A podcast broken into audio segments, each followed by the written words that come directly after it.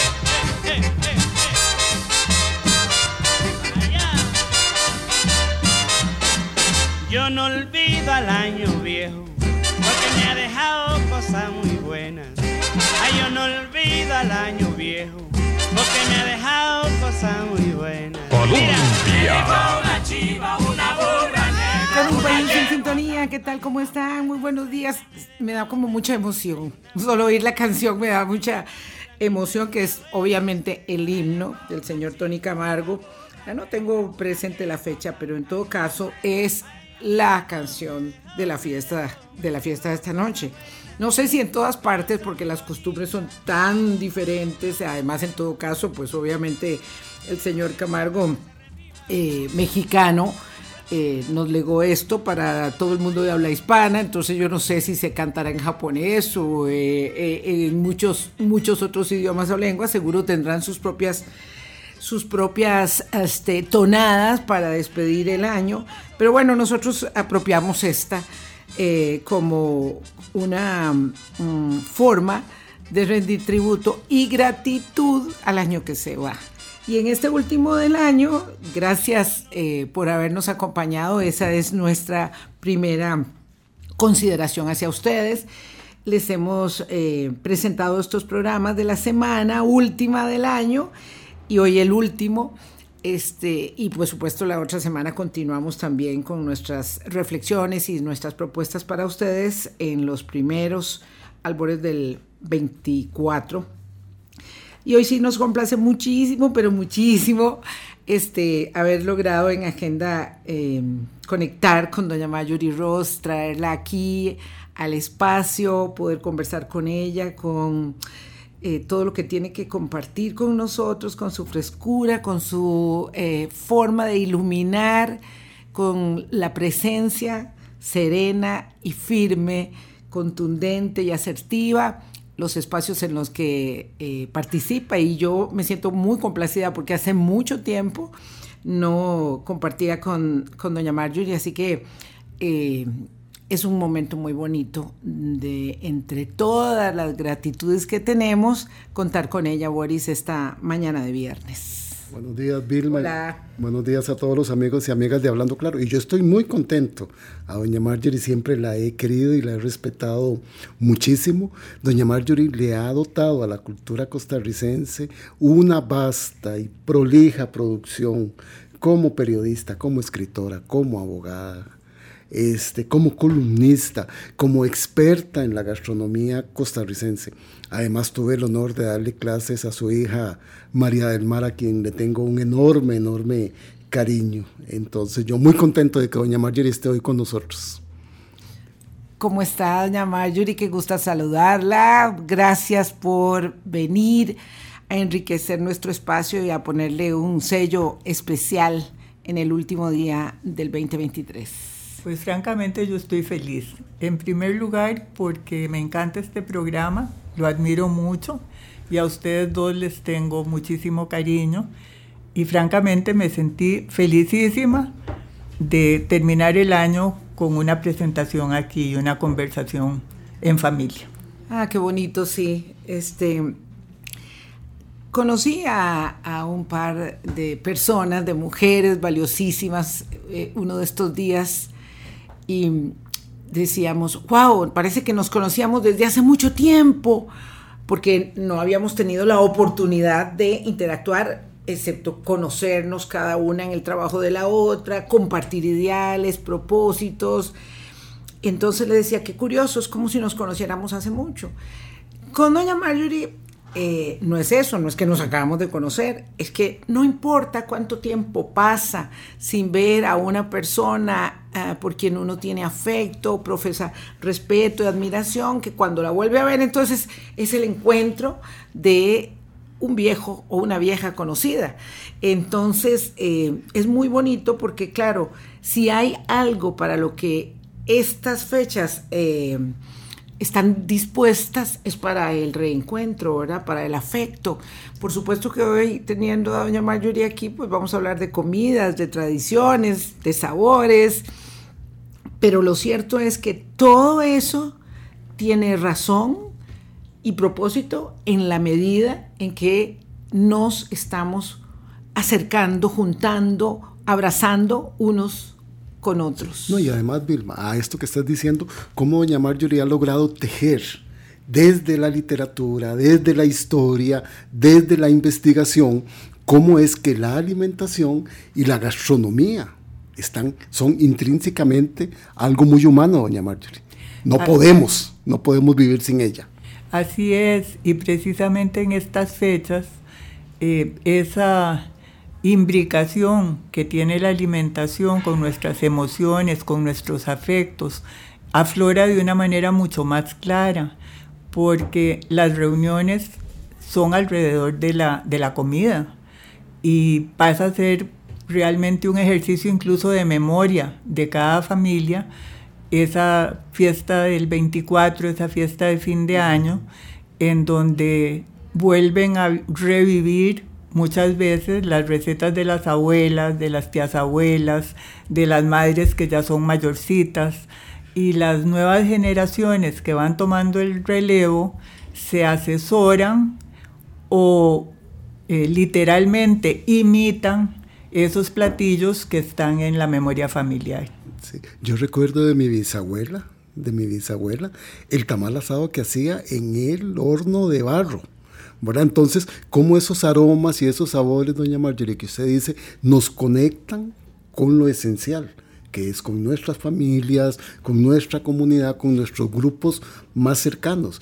Y eso ha sido así por toda la vida.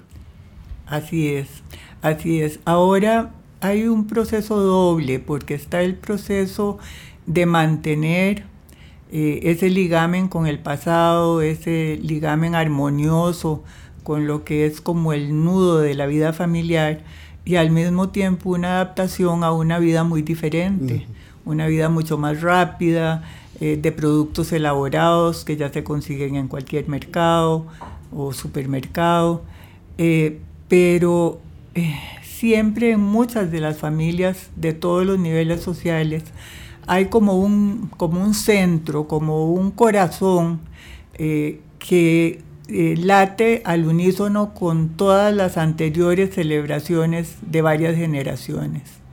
Entonces es, es muy lindo porque aunque la más joven no quiere darse el trabajo de hacer platos muy elaborados o que van a gastar mucha electricidad y prefiere comprarlo hecho, digamos, siempre se guarda como el contenido emocional de aquellos, de aquellos que viene con el aroma, que viene con muchas cosas. Me gusta mucho este planteamiento del doble proceso del ligamen con el pasado y la adaptación con la vertiginosidad de la Navidad, que uno llega como si como agotado a la, a la fecha, bueno, a la noche de, de Nochebuena, la noche de Navidad ya esta semana es otro, otro ritmo, ¿verdad? Eh, entonces, claro, eh, es muy bonito que podamos hablar de esas, de esas tradiciones, de ese ligamen con el pasado, para mm, poder aclarar qué es lo nuestro y qué fuimos incorporando para hacerlo nuestro y, que, y que también se haya convertido en tradición. Digo, es que, por ejemplo, Boris ahora habló del tamal asado, pero yo siempre he ligado el tamal asado con la Semana Santa. Entonces, para mí no, no es tamal asado en, Navidad. Yo no sé si tal vez puede ser que antes no, es sí. Que era tamal asado todo el tiempo. no era para la Navidad, es que eso me rememora. Ah, de, mi, de, mi, de mi bisabuela Agustina, Bueno. siempre haciendo tamal asado. Ah, ok, ok, porque sí, porque, eh, bueno, qué rico, este, qué rico todo el tiempo, pero, pero claro que en esta época es el tamal, tamal nuestro, ¿verdad? Que tiene otras, otros ingredientes, otros nombres, otras, eh, digamos, elaboraciones similares en América Latina, ¿verdad? Porque obviamente los hermanos comen nacatamal y no, y no tamal. Se llama nacatamal, no tamal como el nuestro. Y entiendo yo que es más grande y creo que la diferencia, pero que lo diga la experta, es que tiene huevo. Luego están los venezolanos que hacen un tamal también parecido, parecido, pero se llama ayaca, creo que se llaman ayacas, ¿verdad? Sí, este, digo, Obviamente nosotros somos, se decía, hombres de maíz, hombres y mujeres de maíz. Entonces, ¿qué es realmente lo que viene así de, de tiempo muy, muy atrás? Y luego hablamos de lo que fuimos incorporando en las comidas de la Navidad y del Año Nuevo. Sí, eh, yo diría que el tamal es como emblemático, porque eh, viene desde la época precolombina. Eh, eh, la palabra tamal viene de tamalli, ¿verdad? Un vocablo norteño. Y eso nos une a todos los otros países de centro y norte de Sudamérica por la misma razón, porque compartimos esa- esas, esos ligámenes con las culturas anteriores a la conquista. Pero el tamal es un híbrido, porque aunque eh, hace gala de ese dicho de que somos hombres y mujeres de maíz, el relleno es importantísimo. Y en el relleno eh, se habla de diferencias muy grandes, de diferencias sociales, de diferencias económicas, eh, de diferencias locales y regionales. Eh, mm, a mí me hizo muchísima gracia porque eh, hace poquito subí a mi sitio web un artículo sobre los tamales y lo puse en redes sociales y ha habido exagerada cantidad de comentarios. Wow. El, el post se, se viralizó, lo cual significa que hay mucho interés en el tema. Pero muchos de los comentarios me decían, pero no nombró tal tamal y no nombró el otro tamal. Y les digo, esto es un artículo para internet, esto no es un libro. No puedo nombrar todos los tamales. científica histórica. No puedo nombrarlos todos, pero es porque hay una enorme cantidad y diferencia de tamales. Eh, ahora con las inmigraciones en todos los países, pues eh, podemos encontrar aquí mismo, podemos encontrar los equivalentes al tamal con diferentes nombres eh, del norte de Centroamérica, de Colombia, de Venezuela. Y entonces, eh, si eso es así y hay diferencias, al mismo tiempo las hay al interior de las provincias, de las regiones, de las localidades y de las casas. Sí, habrán tantos tamales como familias. Definitivamente. Y todos piensan que el de ellos es el tamal más legítimo, el más original, el que responde a todas las tradiciones. Y no es así, ¿verdad? Cada familia ha ido constituyendo eh, diferencias y, son diferencias que a veces se mantienen al nivel de la provincia o de la región y otras no, otras es solo esa casa, ¿verdad? Pero el tamal fue evolucionando del original aborigen a incluir, para incluir eh, elementos, productos que trajeron los españoles. Entonces, por ejemplo, uno que es eh, bastante constante en Costa Rica, que es la carne de cerdo, llegó con los conquistadores, ¿verdad? Y antes se le ponía carne de otros animales que habían en la zona, ¿verdad? De venado, de otras cosas. Y eh, aquí empezó a usarse el pollo con relativa cercanía en el tiempo, ¿verdad? Primero pensar en un tamal con pollo era Era- rarísimo, era muy raro. ¿verdad? Era casi un pecado. O pensarlo sin carne. o pensarlo sin carne. Bueno, que hay uno que es el tamal mudo, que ese no tiene, pero no es para Navidad y fin de año. Es exactamente de Semana Santa donde no se come carne. Exactamente. Que también le dicen tamal tonto. Yo no sé por qué. Le dicen ta- Todas- tan fe- todas tan las feíto, ofensas, todas tan las ofensas. ¿verdad? Sí. Pero, pero esto es muy interesante porque, claro, usted dice es que se hacía con venado. Y me imagino yo que con, ¿cómo se llamaba? Con, Con iguana. saíno, con con, con saíno. saíno, con iguana. Y uno diría huaca, ¿verdad? Porque, porque ahora no se, lo, se- no se lo imagina uno, ¿verdad? Tanto como en otras culturas dirán, wow, comen una cosa horrenda que tiene cerdo, ¿verdad? Y ahí sí, todo es así muy relativo. Ahora, esto también es muy interesante. Eh, seguro fueron los españoles los que trajeron la, la idea de incorporarle una aceituna, ¿verdad? Porque eso Claro. no es nada nuestro. Eh, parece que, que la confrontación, la polarización la puso la ciruela. Sí. No sé, Bueno, porque eso- la ciruela, eso hay mucha gente que pelea con eso. Eso es muy interesante porque eh, yo diría que el tamal es casi como un símbolo de diferentes sectores sociales. El tamal de la clase alta, ¿verdad? Ha sido desde el siglo pasado y antepasado, principios del pasado y siglo antepasado, el tamal que tiene ciruela, que tiene aceituna, que tiene pasas, Alcaparras. ¿sabes? alcaparras, sí, esos son tamales eh, que tienen mucho más fuerte la influencia española, puesto que la élite provenía de España, ¿verdad? Y fue pasando de, de familia en familia. A fines del siglo XIX hubo mucha influencia de eh, Guatemala y del Salvador. Hubo mucha mezcla, se casaban gentes de ambos de los tres países y eh, tengo entendido que el pipián, por ejemplo, que es esa salsa que diferencia, es un, un abismo entre tamales, el que tiene pipián y el que no que tiene no. pipián.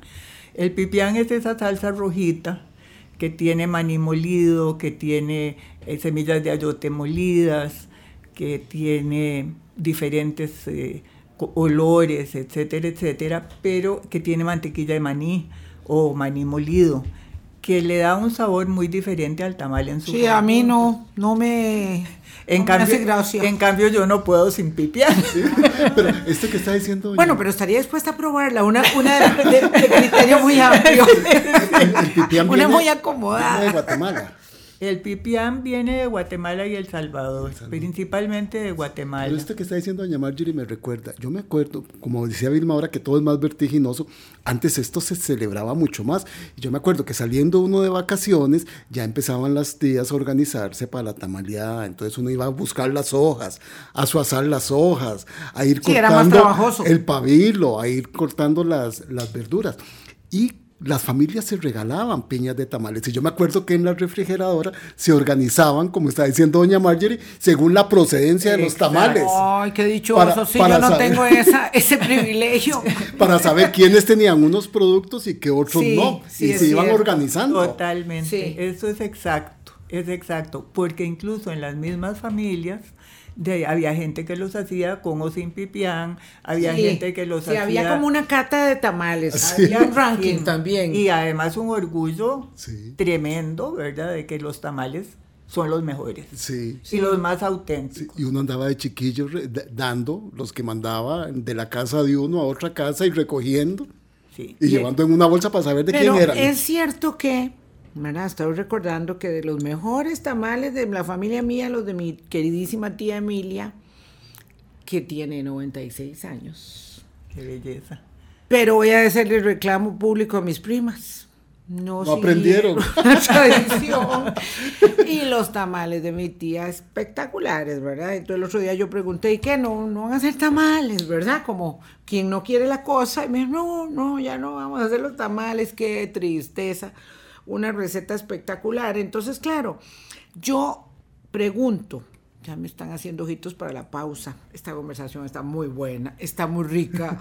Este, ¿será que yo sé que la tradición se mantiene, hay mucha gente que pone las fotos, y aquí estábamos en la familia haciendo los tamales, pero realmente ha bajado mucho esa tradición. No sé si aquí en el área central, no sé si en las zonas rurales se hacen mucho más tamales en familia, pero es cierto, ya no tenemos tamales eh, de intercambio. Y yo que nunca he hecho tamales en mi vida, la verdad que siempre he hecho queques de Navidad y en tiempo era muy feliz de intercambiar queque por tamal, pero ya no, ya no tengo con quién intercambiar mis queques. Eh, ¿Qué tal de esas costumbres? Eh, yo pienso que la costumbre de comerse el tamal se mantiene, mantiene. y hasta yo Sí, siento que ha aumentado. Sí, sí. Pero la de hacerlo, esos son otros, ¿verdad? 100 pesos. Sí, porque eh, lleva mucho trabajo, porque si la persona mayor que ha estado encargada, usted tiene que recuperar la receta de su tía Emilia, Sí. aunque no la hagan, pero hay que recuperarla. Lo que más valoro es que a mí me encanta la masa durita, consistente. No, no así como apelotadilla ni nada. Y esos eran así como de partir bien rico con el, con el tenedor y mucha carne. Porque claro, eh, lo que usted decía, ¿verdad? Y ahí hay tamal con muy buena carne y hay otro que para ahí, por ahí pasó el cerdito lejos o el, o el pollo volando, ¿verdad? Y uno dice, bueno, y ahí sí, me tocó un pedacillo y un montón de pellejo, pero eh, no era mucho. Pero un tamal que tiene todo, a mí me encanta que tenga el arroz achotado Ah, sí, y los garbanzos. sí. Eso es para, para seguirse antojando. Y como no Y la podemos- masa revuelta con papa. y como no Sí. podemos seguir hablando solo de tamales, vamos a hacer una pausa, porque si no nos vamos a quedar aquí y falta mucha cosa de la que conversar. Ya, ven- ya venimos. Hablando claro con Vilma Ibarra en Colombia. Colombia. Con un país en sintonía, viene qué bueno el intermedio. Está, está buenísimo. Y, y claro, hicimos una pregunta debajo de la mesa. ¿Dónde podemos comprar tamales? Yo dije, ¿dónde se pueden comprar tamales? Y doña Mayuri fue muy contundente y dijo que hasta ahí no le daba la libertad de expresión.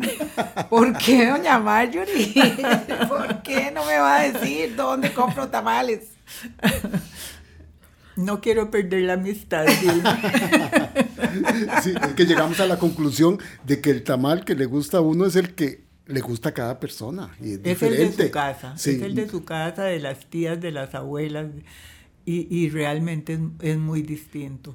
Yo ahora tengo un lugar, en mi casa ya no hacemos, era primero mi mamá y mis tías, después Vicky, mi hermana, quedó haciendo ella la reunión familiar hasta con las más pequeñas de la familia para los tamales, pero ya desde el año pasado eh, se dio de baja y no, no está haciendo tamales. lo que está pasando. Entonces yo no tengo dónde conseguir un tamal como el que se acostumbra en mi familia, no, no tengo. Hay un sitio comercial que no voy a hacer aquí el, el anuncio que tiene algunos de los ingredientes, tiene ciruela y tiene pasa y tiene aceituna, y algunas cosas que, que para los que tenemos ese vicio de ese tipo de tamal, nos parece que llenan un poco el cometido, pero el- obviamente la masa no es la misma. No es la misma. masa no es Claro, la y el punto es la masa. Y el Digo, punto ahí es la masa. el asunto es la masa. Yo los como todos. A mí mucha gente a lo largo de la vida me ha regalado tamales, todos me encantan. Yo los como todos y con el afán investigativo los pruebo todos. Pero indudablemente eh, mis preferidos son esos, ¿verdad? Digamos que están arriba, arriba en el ranking, de ahí para abajo. Pero... O sea que yo no estoy en el afán investigativo, doña Mayuri, porque ya con el problema que tengo de calorías excesivas. Sí, yo los puedo probar todos, pero por ejemplo, la primera vez que yo probé un tamal con huevo, que fue hace muchos años, me lo regaló para Navidad una salvadoreña, cliente, cliente de abogada, y llegó licenciada, le traigo unos tamales, y yo a- pa- partí el tamal y vi el huevo y dije, algo me va a pasar, pero tengo que comérmelo, ¿verdad? Y me lo comí y vi que sí tiene sentido, el huevo le pone una, una nota diferente. Sí, porque no era un huevo frito, era un huevito duro. Es un huevito duro y, y con la masa, la masa era buenísima.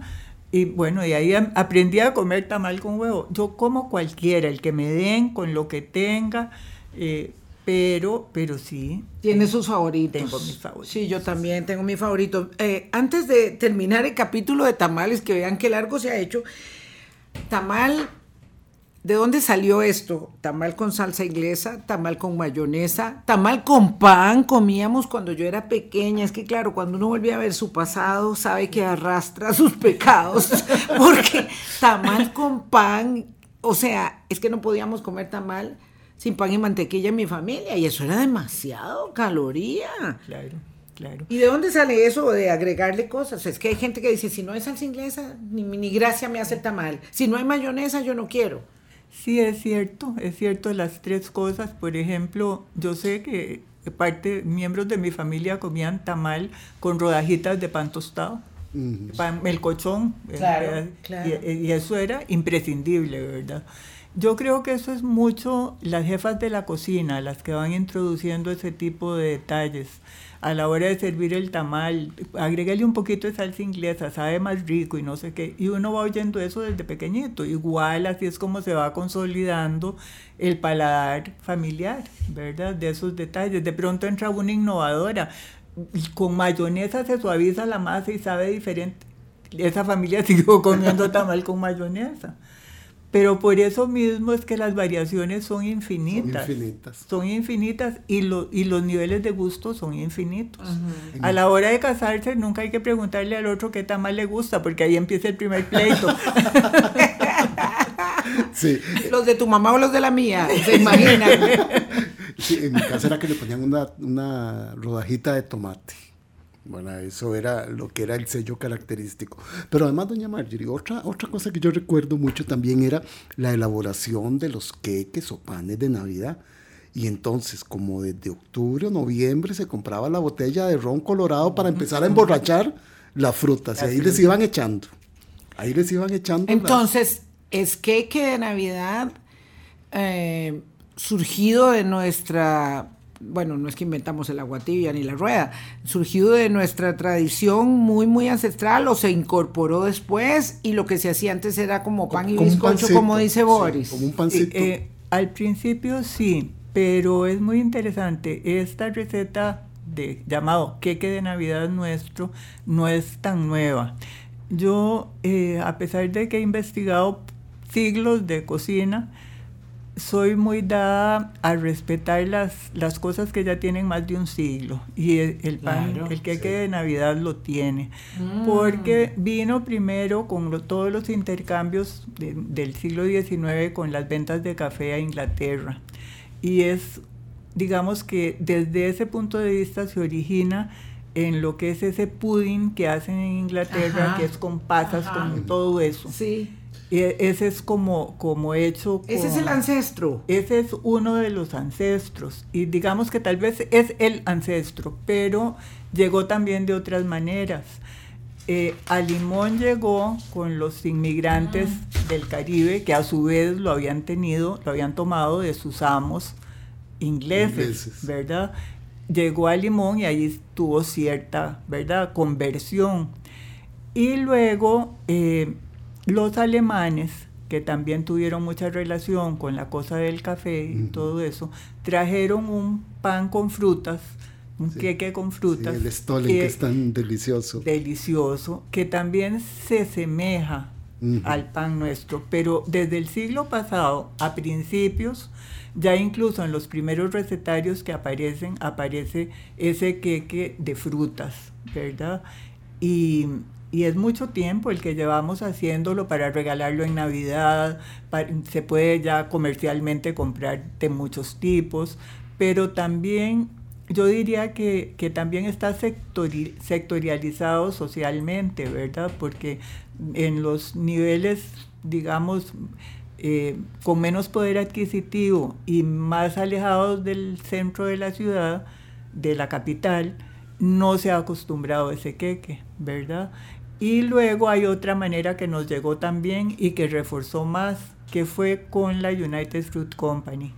Los empleados altos de la compañía bananera, eh, las esposas recibían clases de cocina en un local que tenía la compañía como para agasajos y cosas. Y ahí les daban ¿En clases golfito? en golfito. Ah, en Sí, golfito. me suena, me suena, Ahí muy cercano a mis afectos de niña. Ahí les daban clases de cocina a las señoras. y luego esa gente se vino a San José y todas aprendieron a hacer el queque de Navidad. Ya menos inglés y más norteamericano. Mm, Pero eso hizo que en un sector, bueno, en varios sectores sociales de clase media baja para arriba, muchas señoras aprendieran hacer el queque de Navidad. Sí, pero y- oh, qué yo, re- bueno. yo y recuerdo- además se traían productos. Se traían que productos. iban al comisariato, perdona Boris, en Golfito, ¿verdad? Y ahí venían de ahí, me imagino yo, pregunto, las frutas confitadas y eso que no era como que se hacía aquí. Ahora ya hay muchas empresas locales que producen las frutas, es muy fácil, ¿verdad? Pero en ese tiempo me imagino que era de Venían allá. de allá. Y más adelante, ya en los 60, 70, había eh, comercios que sí las vendían, como la Gran Vía. Por la Gran. Vía, el lugar de las delicatessen, era la Gran Vía en plena avenida central. Ahí creo que hay ahora como, no sé si una zapatería o algo así. Es, ah, no, y también hay un supermercado. es también un- hay un es un supermercado. Es, un, es un supermercado. Y ahí había cosas que cuando uno pasaba por las vitrinas, porque ahí uno se daba el avenidazo, de esos de nosotros que somos grandes, uno pasaba por esa ventana. ¡Oh! Las cosas que habían eran únicas. Claro, y en esta época las uvas y las manzanas no las vendían en todo lado, como No. ahora, y en la calle, ¿verdad? No. Ahí era donde vendían uvas y manzanas. Sí. Es que yo recuerdo inicialmente cuando Y hacían, peras. sí, cuando hacían ese pancito Y dulce, era solo con pasas. Era solo con pasas que se ponían a emborrachar y se hacían grandotas. Tiempo después aparecieron las ciruelas. Y la fruta confitada. Y la fruta sí. confitada que uno tenía que ir era para ponerle ya como una decoración al pancito ese. Pero hay una cosa que en la Navidad, doña Marjorie, que sí es. Usted dice que ha investigado los que ya tienen bastantes años. El rompope. ¿El rompope es antiguo? ¿O El cómo va su historia? El rompope es requete antiguo. Sí, el rompope es antiguo porque cuando los españoles trajeron el ganado vacuno, ¿verdad? Venía la lechita y ya desde la Edad Media se hacían eh, ciertos menjurjes que tenían licor, leche, azúcar y se empezó a hacer aquí, yo me imagino que, que desde la época colonial, de una forma u otra, ¿verdad? Ya a finales del siglo XIX era muy popular. Sí, y yo me acuerdo que en mi familia también se guardaba el rompope según la procedencia, pero era por la cantidad de licor que tuviese Claro. o no. Buenísimo, usted ha hecho una diferenciación muy importante, es verdad. Oh. Es verdad, porque claro, había... ¿Qué, había qué- qué conocedor me ha salido Boris? Yo no sabía que sabía tanto de la materia. No, es que no es de cocinar, es de probar. De probar. cuando- sí, sí, no. Claro, es de probar. Eso es muy importante. El paladar del probador es vital. Sobre todo para dar recomendaciones. Claro, yo no voy a decir nombres, es que yo me acuerdo que en ese almacenamiento que se hacían de las cosas que se intercambiaban, iban quedando arriba los más ricos y abajo los Y abajo, menos. sí, ya- cuando llegaba un enero, para la cuesta de Ya, enero. sí, sí. Sí. Ya cuando uno ansía tomar cualquier cosa que sea de esa, aunque no sea tan buena. Sí, Porque ya hay que esperar otro año. Ah, Bueno, ahora no, ¿verdad? Ahora es distinto porque casi todo eso se consigue todo el año.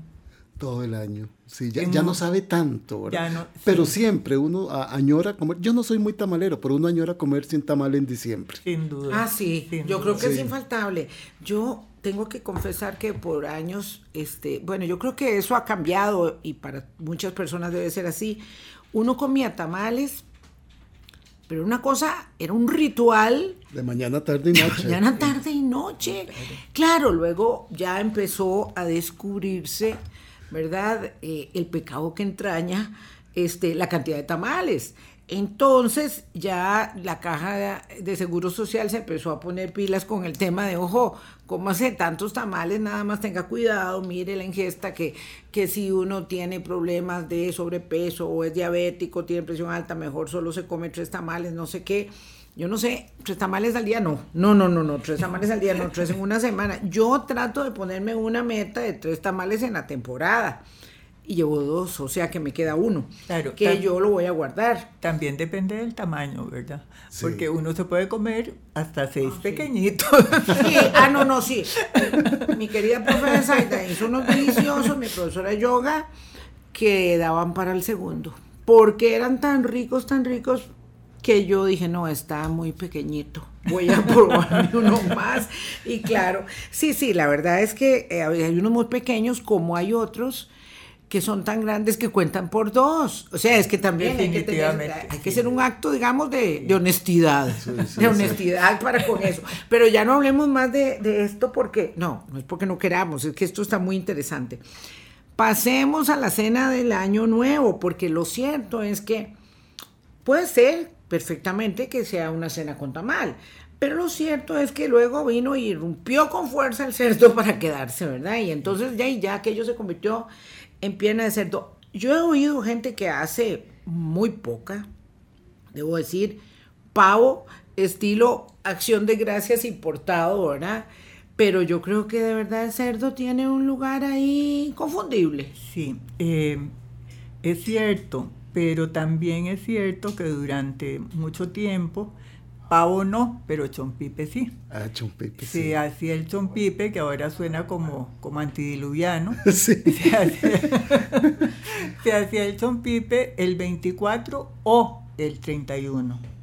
Y según, ¿verdad? Porque era como que se criaba en, ciertas casas y no era que se conseguía con gran abundancia, pero sí se engordaba el chompipe y se hacía en cualquiera de las dos fechas. Luego empezó a intercalarse con la pierna de cerdo.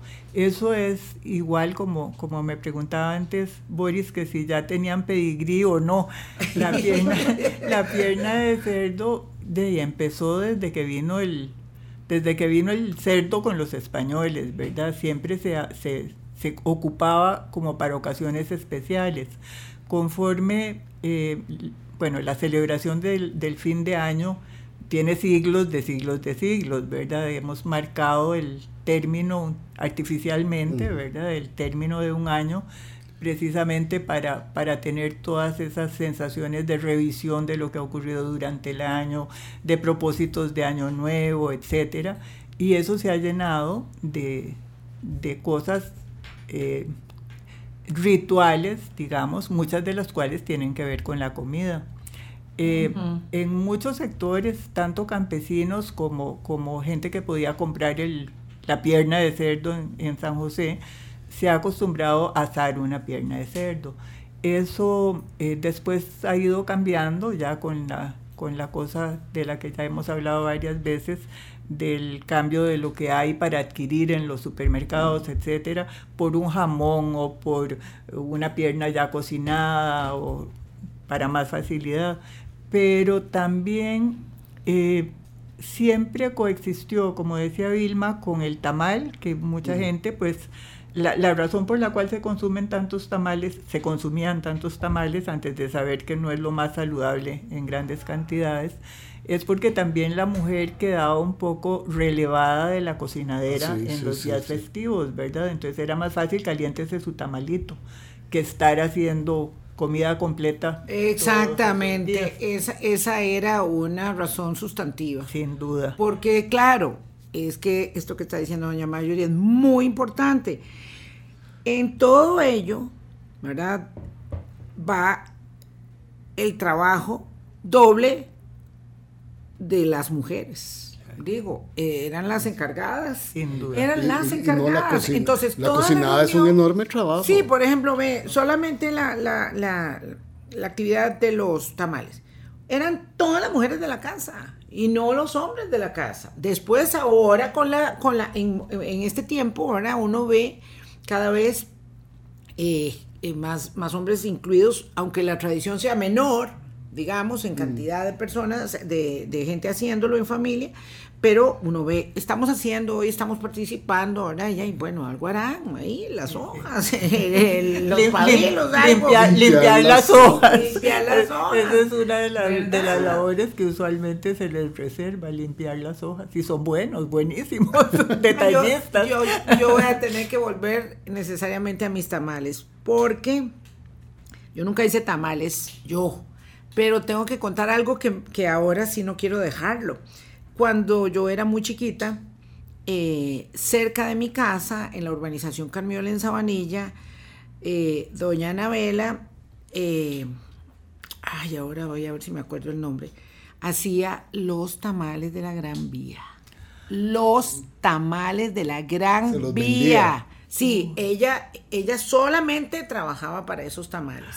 Y yo quería trabajar en, este, en algo, porque yo siempre quería trabajar desde pequeña. Primero quise y luego me tocó. Este, entonces yo tenía ese trabajo a los nueve años. Y claro, como era tan pequeña, yo solo cortaba chile, cortaba tiritas de chile, me tocaba cortar eso. Bueno, primero limpiar hojas, después cortar tiritas de chile o este, cortar este, mm, trocitos de zanahoria. Esa era mi tarea. Y mi primer salario que yo gané en la, en la eh, fábrica de tamales, que era en su propia casa de Doña Anabela, este, yo compré a mis papás un, y mi papá, yo sé que cuando cuento esto se emociona y estará oyendo, eh, un disco long play del órgano melódico de Juan Torres. Eso fue mi regalo y claro, era muy apreciado por mis papás porque de ahí porque les gustaba mucho esa música y yo fui a comprarlo ahí con el sudor de mis manitas. Así que yo nunca hice tamales directamente, pero trabajé en la fábrica de tamales. Tenés una deuda con los tamales. Tenés una deuda.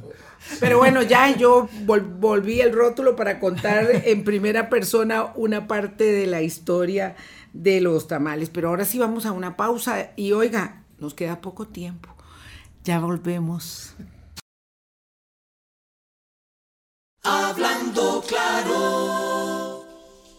Con Vilma Ibarra en Colombia. Colombia. De verdad que este es un programa muy rico, muy rico. Doña Marjorie Rosa es una enciclopedia de conocimiento, pero además tiene esta manera de poder narrarnos la historia eh, relacionada con estas tradiciones nuestras. Yo me fui a buscar ahí, claro, porque ella habló del pavo, del pavo y del chompipe, yo me fui a buscar rápido en la enciclopedia, ya saben cuál, cuál era la diferencia. Me encontré una, una explicación contundente. El pavo real se desplaza con la elegancia de una modelo de pasarela y el chompipe lo hace como un borracho que está siendo visto por la policía. es lo único que yo podría decir, es así de primera entrada respecto de la profundidad con que lo analiza Wikipedia. Yo me acuerdo que nuestras abuelas emborrachaban para matarlos. Claro, claro, lo emborrachaban. ¿Sí? No. Lo emborrachaban. Entonces ahí le cambiaba un poco también el sabor a la carne, ¿verdad? Pues entonces tiene bastante razón. Porque, bueno, la, la, no, no, entremos en la parte fisiológica de la muerte del chompijo. No, no, porque se nos quita el hambre y hasta ahora todo ha estado muy rico.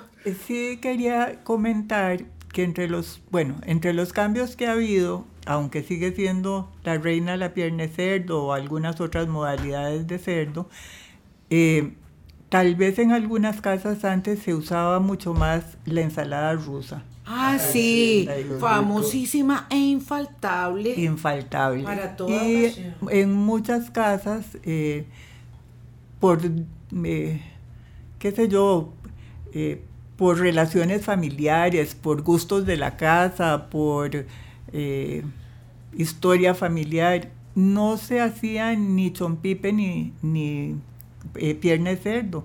Lo que se hacía era arroz con pollo. Sí, sí, sí, claro. Arroz con pollo, frijolitos molidos y ensalada, rusa. Ay, qué rico. Y luego aparecieron las papas tostadas que se le agregaron aquella cantidad de carbohidratos que habían en el plato.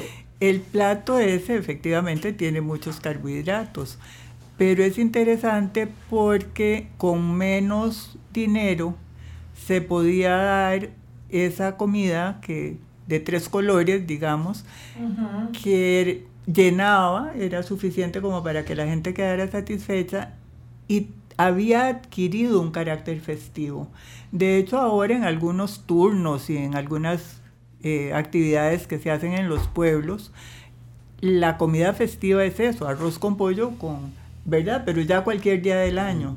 Pero comenzó siendo eh, una comida, un menú de fin de año. Qué dicha que lo dijo porque yo no lo sabía eso y estoy segura que muchas de las personas que escuchan este programa no lo sabían. Yo sí, claro, evidentemente que el arroz con pollo era eh, el rey de los domingos. el rey de los domingos, ese, ese, e, ese plato, el rey de la primera comunión, el rey del cumpleaños, del Día de la Madre. Yo no sé qué más, ya que Boris tiene tanto conocimiento en la materia, pero yo me acuerdo que también otro platillo que era muy importante, así en ocasiones muy especiales, era como una carne con papas, a veces mano de piedra, un pedacito de... Ya ese día que había carne, Sí. carne, y no era siempre. O sea, no es que se comía carne No. Toda la semana, jamás. Yo, me- yo me acuerdo de chiquillo, ¿verdad? Que uno no tanto celebraba el 24 en la noche, sino el almuerzo del 25, doña Marjorie. Exacto. No era tanto, ¿verdad? La cena del 24, sí, el 31, pero era el almuerzo del El 25. almuerzo del 25, que es era cierto. con un arrocito con pollo más contundente. Es cierto, porque sobre, Más pollito que arroz ese día. Sí. sobre todo porque el 24 en casas con muchos niños todo se concentraba en el niño Dios y Sí. sus regalos, ¿verdad? Y todavía estaban los papás consiguiendo qué, qué era lo que iba a traer el niño Dios. Entonces, eh, la, la cena como que hubiera cortado, Sí. ¿verdad? No, y además, doña Mayuri, yo no sé si, si, si puede este, eh, ayudarnos a enmarcar esto.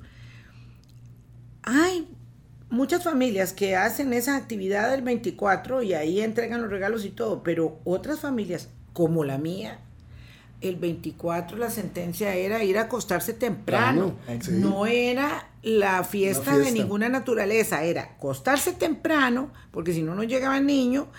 Y uno iba ahí con todos los nervios y la emoción y la expectativa que tenía, que no se podía uno ni dormir, de la ansiedad que lo mataba.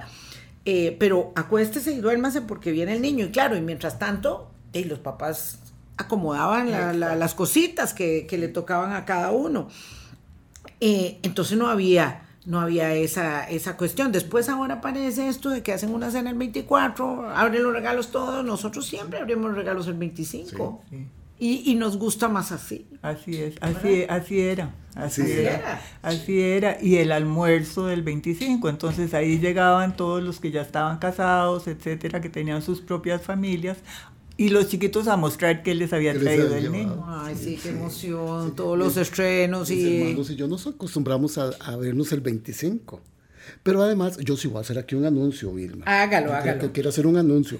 Doña Marjorie se ha dedicado a escribir sobre todo esto. Ay, sí. Hay reseñas lindísimas, porque Doña Marjorie ha visto esto desde la historia, desde la antropología, desde la cultura. ¿verdad? Y hay, incluso Doña Marjorie hizo un poemario lindísimo que se llama Menú. Y yo quisiera Ay, referir sí. el cierre de uno de sus poemas que se llama Bocado. Entonces dice Doña Marjorie, en el banquete del amor usamos las manos para acercar el alimento. Somos boca y bocado, todo en uno. ¿verdad? Yo creo que ahí refleja en esa hermosa estrofa lo que es la alimentación para las personas. Nos recuerda a nosotros, a nuestra esencia, a lo que hemos sido en el crecimiento desde niños. Y entonces leer sobre todas estas cosas que doña Marjorie refiere ahora es un lindísimo regalo. No solo de diciembre, sino ir a buscar todo esto, cómo nos hemos constituido como nación y como personas desde nuestra gastronomía. Entonces, Muchas gracias. Un comercial eh, disimulado. no, completamente abierto, completamente abierto. Sí, yo quiero buscar la última reimpresión de, del comal a la olla. Sí, Está, está muy Pero, ¿y, bonito. y dónde, sí. ¿Y dónde se consigue a propósito? Eh, bueno, está editado por la UNED. Por la UNED. Sí, Rafael Ibux lo, lo manda incluso a domicilio. Es muy bello el libro porque eh, las imágenes son de este muchacho José Pablo Ureña, que es un artista Wow. joven maravilloso, y él supo interpretar de una manera realmente extraordinaria los aspectos, digamos, más emblemáticos que tiene el libro con platos nuestros, etcétera. La portada es una, correngu- una Sí. corronguera. Sí, una corronguera. yo- El comal a la olla, búsquenlo. Eh, comal a la entre olla. el, entre el comal y la olla. Entre el comal y la el olla. comal y la olla. Sí. No por nada, doña Marjorie ha sido premio nacional dos veces, Vilma. Dos veces, claro, por una... eh, Cuatro. eh, Cuatro. Yo tenía referido el de literatura y el Pío Víquez, doña Marjorie. Ángela Acuña ah, ¿Ah, sí. y dos veces el de literatura. y el Pío Y el Víquez. Pío Víquez. Sí, sí, doña Marjorie se ha dedicado toda su vida a esto.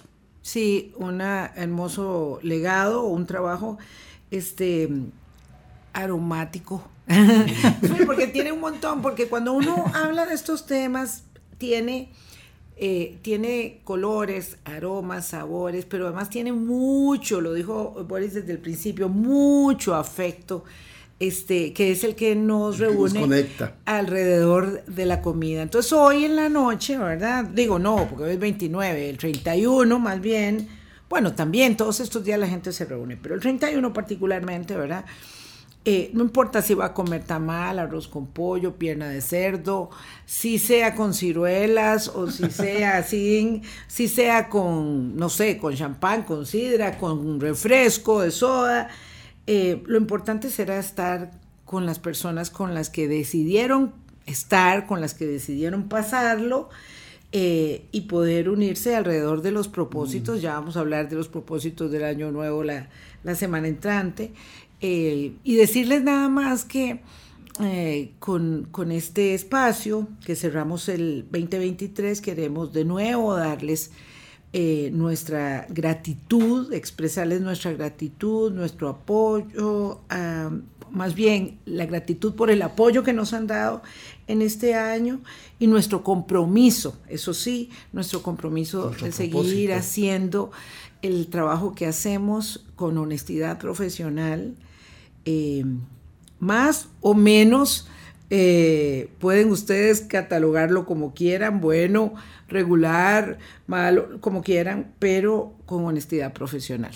Sí. Feliz año nuevo. Gracias, igual. Y cerrándolo de lujo con Doña Marjorie. Qué sí, más regalo. Sí. Qué más regalo. Feliz año, Doña Marjorie. Mucho, mucha, mucha salud.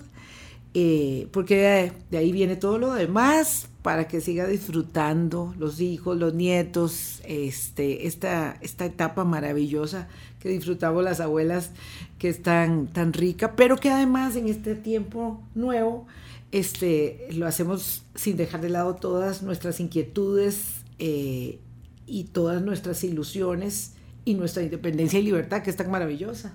Así es. Muchísimas gracias por haberme tenido aquí. Muchas gracias a todos nuestros oyentes. Eh, un deseo muy profundo de unas felices fiestas y un año que comenzará pronto, eh, muy hermoso y sobre todo muy lleno de amor. Sí, que así sea. Que así sea. Feliz año.